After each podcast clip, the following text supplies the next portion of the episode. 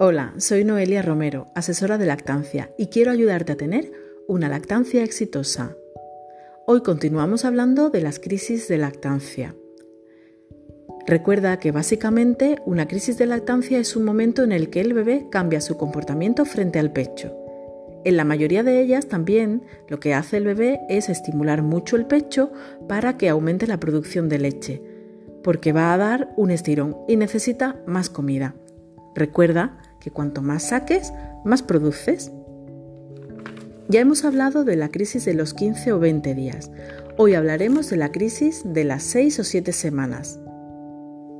Durante esta crisis, el bebé se enfada al pecho, da tirones, arquea la espalda, llora en la teta y tensa las piernas. Tiene un cabreo importante. Este enfado puede deberse al cambio de sabor de la leche, la leche materna es muy dulce, pero en este punto se vuelve más salada y al bebé no le gusta y nos lo hace saber. ¿Y de qué manera? La mejor forma de afrontarla sería igual que la anterior, dar teta cada vez que quiera. En unos 4 o 5 días debe de pasar si la manejamos bien. Debemos evitar introducir biberones y dar leche de fórmula, porque entonces mandaremos un mensaje equivocado tanto al bebé como a nuestro pecho, que no producirá lo que el bebé necesita. Si manejamos bien la crisis, en pocos días, como hemos dicho, podremos volver a la normalidad.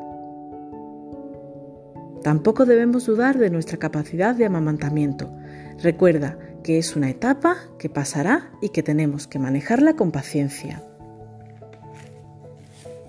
Espero que te sirvan estos consejos. Recuerda que la asesora de lactancia es la especialista que puede ayudarte en la lactancia.